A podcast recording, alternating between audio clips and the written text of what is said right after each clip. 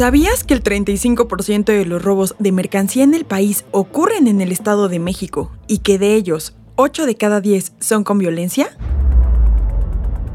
Soy Carolina Lomas y esto es N Diario, un producto de N Podcast. No olvides seguirnos, activar la campanita de notificaciones y visitar nuestra página nmas.com.mx. Este lunes 3 de julio, las carreteras más peligrosas para los transportistas. Según el Consejo de Cámaras y Asociaciones Empresariales del Estado de México, las autopistas donde más ocurren estos delitos son la carretera Toluca-Naucalpan, México-Querétaro, Circuito Exterior Mexiquense, Toluca-Atlacomulco, México-Texcoco y Champa-Lechería. Estas carreteras que atraviesan el estado son consideradas el paso más peligroso, tanto para operadores de transportes de carga como para los comerciantes en general.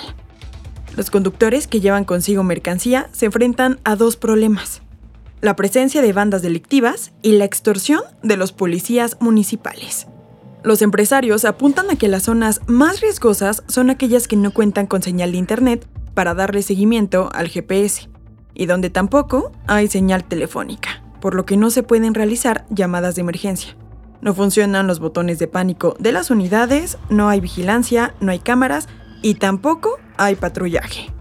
Además, Rogelio Argüelles Madrigal, el administrador de Parque Toluca 2000, dijo que otra razón por la que el Estado de México concentra la mayoría de robos a transportistas es porque la entidad cuenta con la mayor cantidad de carreteras que colindan con otros estados, lo que significa que tiene la mayor cantidad de comercio de todo tipo de sectores, haciéndolo mucho más atractivo para los delincuentes. Y bueno, esto, además de afectar la seguridad de los transportistas, también afecta al sector económico estatal, pues las pólizas de seguro de mercancía que pagan las empresas han aumentado en al menos 10%, un costo que se ve reflejado en el precio final que tienen que pagar los clientes. Una solución a corto plazo sería, por ejemplo, invertir en un software inteligente que le ayude a las autoridades a analizar la información sobre los robos y con ello poder desarmar bandas de forma estratégica. ¿Y tú? ¿Qué solución le pondrías a este problema? Responde a nuestra encuesta en los comentarios.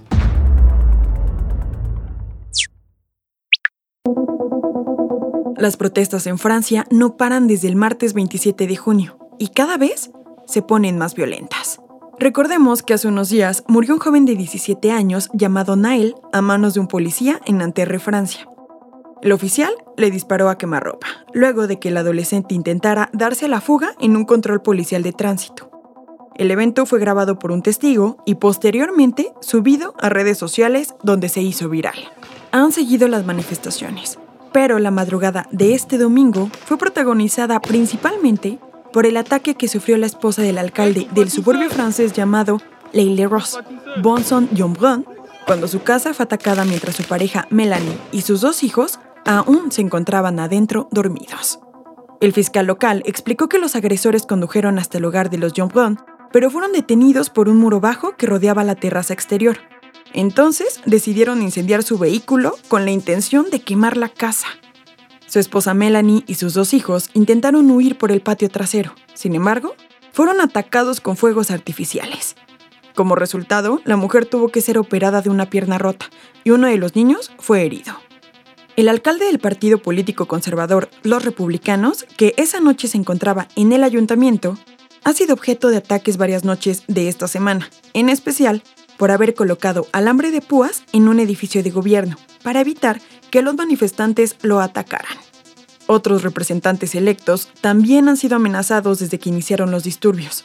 Hasta el momento, solo se sabe que las autoridades ya abrieron una investigación por intento de asesinato.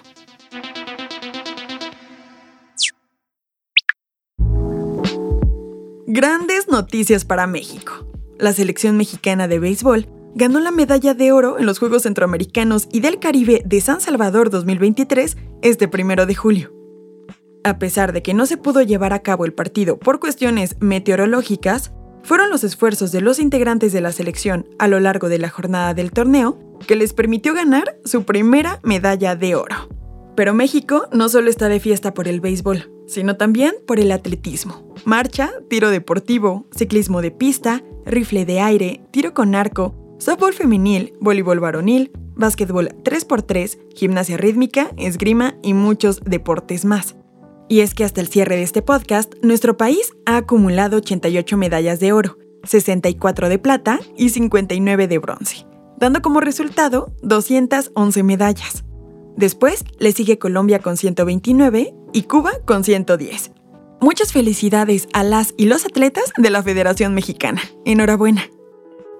Esto fue todo por hoy. Que tengas un excelente inicio de semana.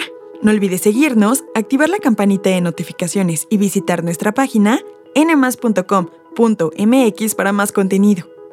Nos escuchamos en el próximo episodio de N Diario, un producto de N Podcast.